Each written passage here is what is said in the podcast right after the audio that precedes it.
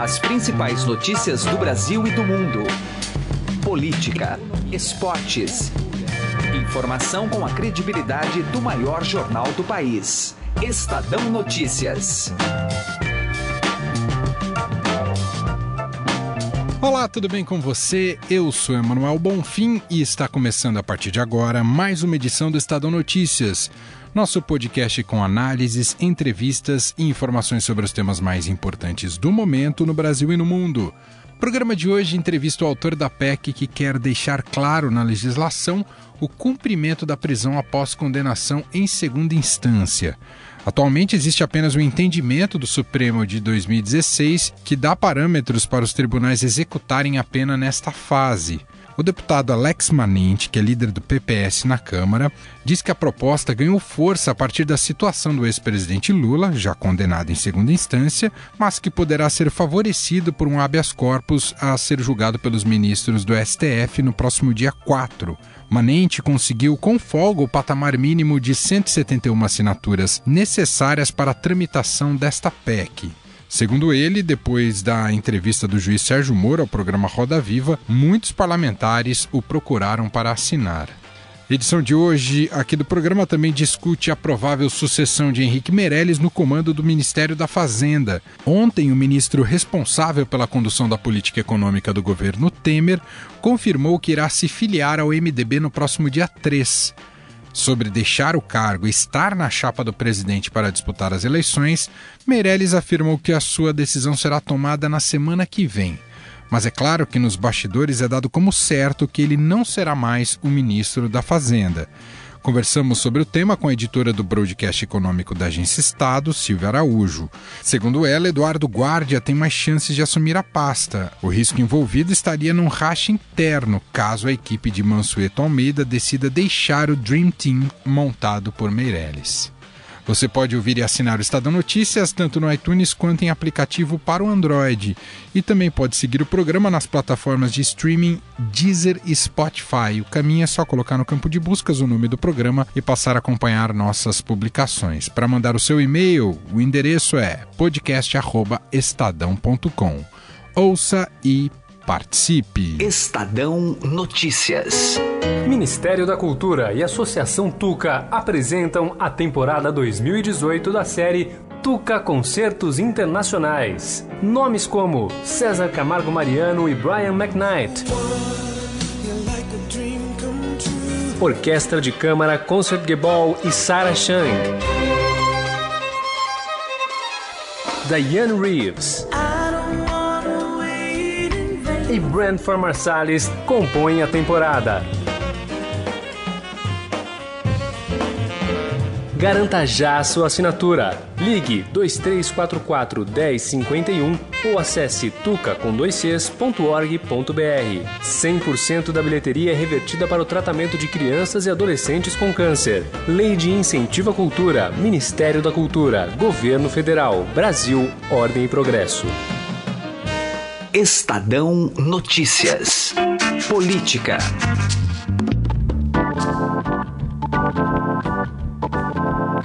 Contato agora com o deputado federal Alex Manente, ele é líder do PPS na Câmara dos Deputados e autor da PEC que muda a Constituição para permitir a prisão após a segunda instância. Deputado, tudo bem com o senhor? Obrigado por nos atender.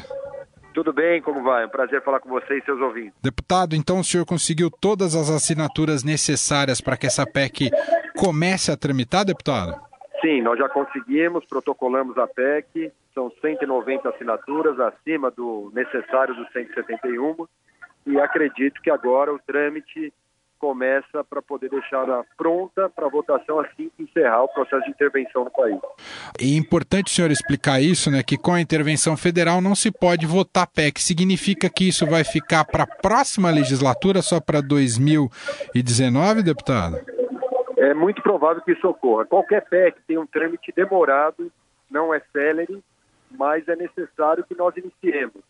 Ele tem que passar pelo processo das comissões permanentes e acredito que um tema polêmico como esse terá comissão especial. Então, consequentemente, é oito, nove meses para poder alcançar a produção para ela estar pronta para votação. Então, acredito que no final do ano ela estará pronta. Se o a intervenção se encerrar antes, ela pode estar pronta para votação.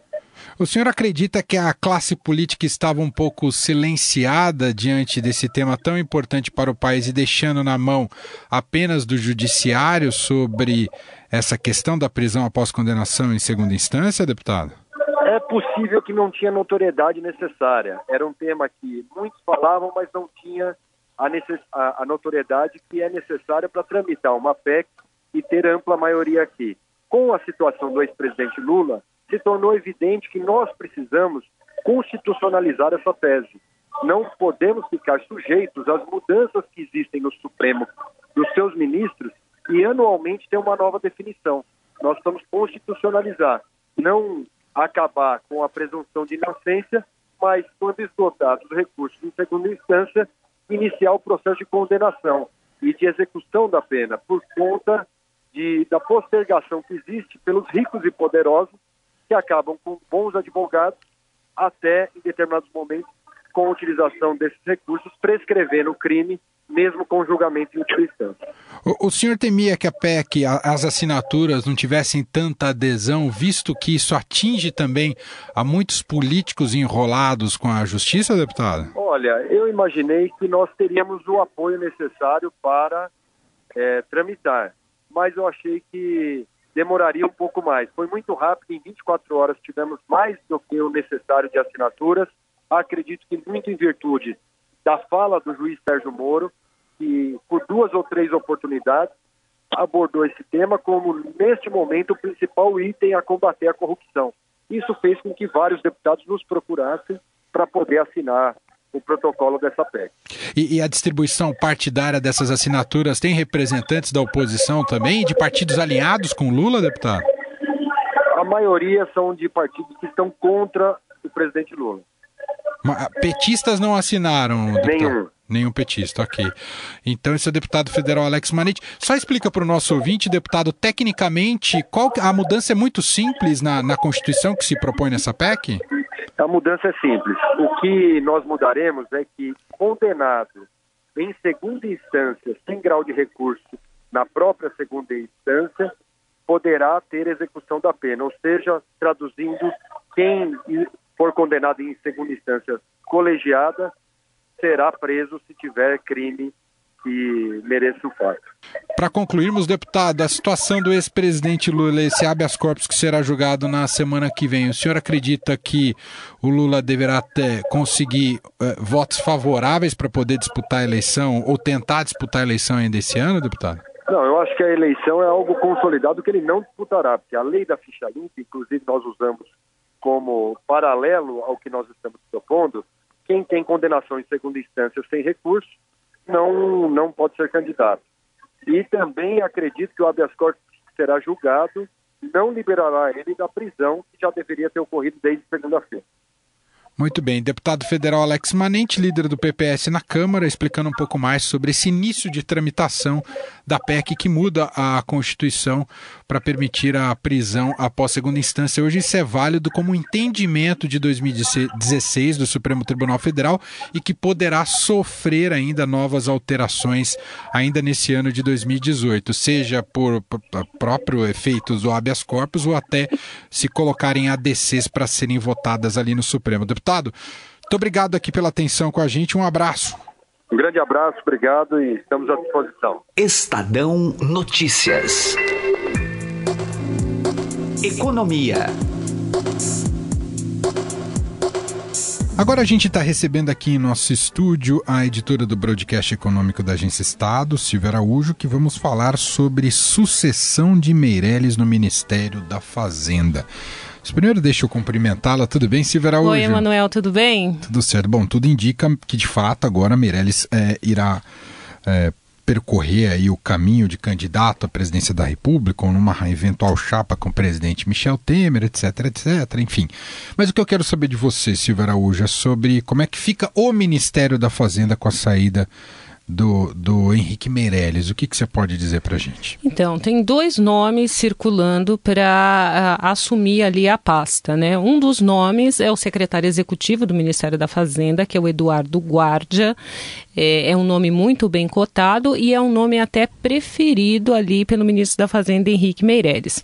E o outro nome é o Mansueto Almeida, que ele é secretário de acompanhamento fiscal. Aliás, essa secretaria até mudou de nome, porque antes era Secretaria de Acompanhamento Econômico e agora ela se tornou a Secretaria de Acompanhamento Fiscal, Energia e Loterias. Tudo isso passou para essa secretaria que o Mansueto Almeida comanda hoje.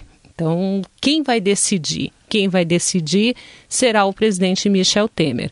O ministro da Fazenda, Henrique Meirelles, já deu a sua sinalização ali e deu a sua preferência ali pelo secretário Guardia, mas quem bate o martelo é o presidente Michel Temer. O mercado tem uma preferência, Silvia? O mercado é dividido. O guarda, ele é muito bem recebido pelo mercado, esse nome é bem recebido, porque é, é um, um, um, secretário que já foi testado e aprovado. Ele já foi secretário de Fazenda aqui em São Paulo, ele já foi executivo do mercado financeiro aqui, ele trabalhou é, na Bolsa, na Bolsa de Valores aqui, foi executivo da Bolsa, participou do conselho da Bolsa também, e também secretário executivo ali do Ministério da Fazenda. Ambos foram. Uh, para o Ministério a convite do Meirelles. O Mansueto Almeida, por sua vez, ele também é muito respeitado pelo mercado financeiro, é um, um economista que tem uma veia bastante reformista, trabalhou no IPEA durante muito tempo, conhece muito, por exemplo, sobre previdência, e isso é extremamente importante para conduzir ali também o Ministério da Fazenda, por conta de toda essa discussão né, que a gente teve no último ano e também nesse começo de ano sobre previdência. Silvia, dá para cometer algum desastre econômico daqui até dezembro, diante de tudo aquilo que eles já fizeram? Quem entra tem muitos desafios ou é meio que só tocar um barco que já está nos trilhos? É Quer dizer, barco nos trilhos não, né? Mas um trem que já está Nesse mar aí, né?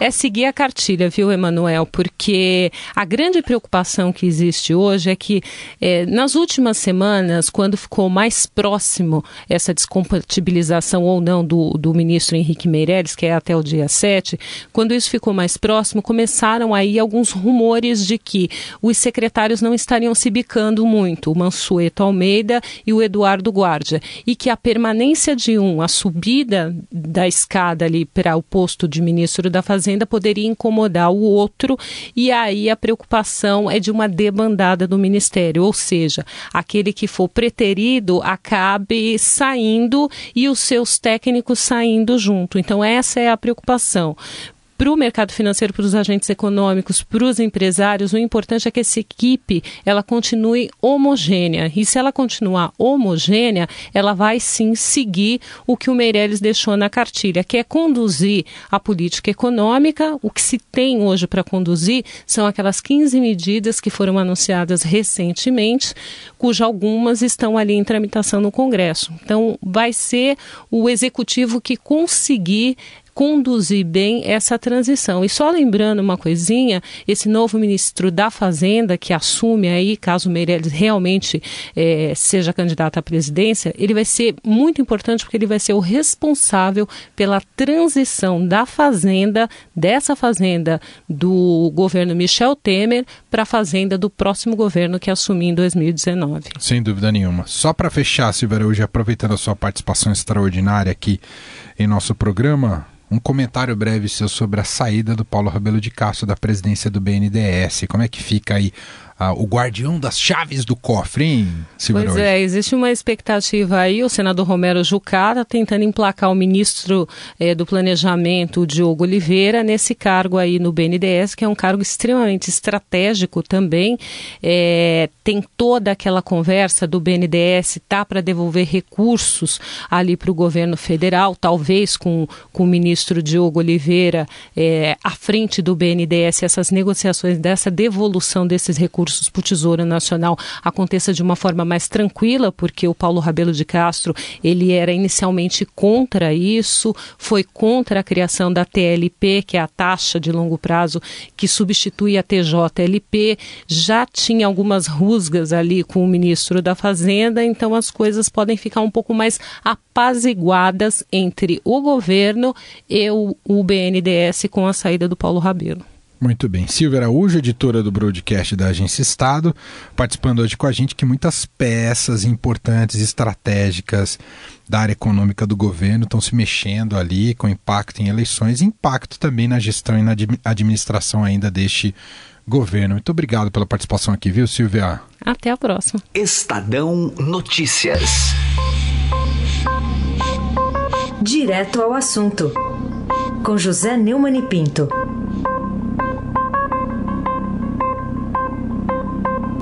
Ministro Dias Toffoli, do Supremo Tribunal Federal, teve um dia de muito trabalho nesta terça-feira. Ele participou da votação de 2 a 1 um que soltou o deputado estadual Jorge Pisciano, ex-presidente da Assembleia Legislativa do Estado do Rio de Janeiro. E também se levantou da cadeira na qual estava depositado o processo que acaba, que põe fim ao foro privilegiado no Brasil, que ele estava segurando, não se sabe por quê, até porque essa votação já tinha tido maioria. Além disso, na segunda turma, ele participou da completa liberação do senador Romero Jucá e do empresário Jorge Gerdau. Em relação ao foro privilegiado, para que você não pense que ele está tomando um gesto muito liberal, o foro privilegiado vai perder completamente a razão de ser se por acaso se confirmar a maioria de 6 a 5 para acabar com a possibilidade de prisão pós segunda instância. Então, não havendo mais a prisão pós segunda instância para que haja o chamado trânsito em julgado, ou seja, os recursos infinitos, então ninguém vai mais precisar de foro privilegiado.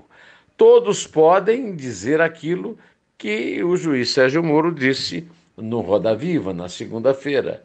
O foro privilegiado para ele é um estorvo. Para o juiz, agora, para os políticos desonestos e que tais, depois que eles forem liberados da prisão pós-segunda instância e possam recorrer até o fim dos tempos. Amém? José Neumann e Pinto, direto ao assunto. Estadão Notícias. Política.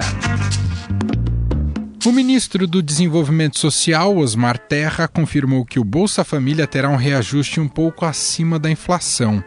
Em entrevista à Rádio Eldorado, aqui do Grupo Estado, ele afirmou que o índice deverá ser anunciado nos próximos dias, ainda em março. Quando eu assumi, o Bolsa Família estava dois anos sem reajuste e a inflação de 10% ao ano, né? principalmente inflação alta na área de alimentos.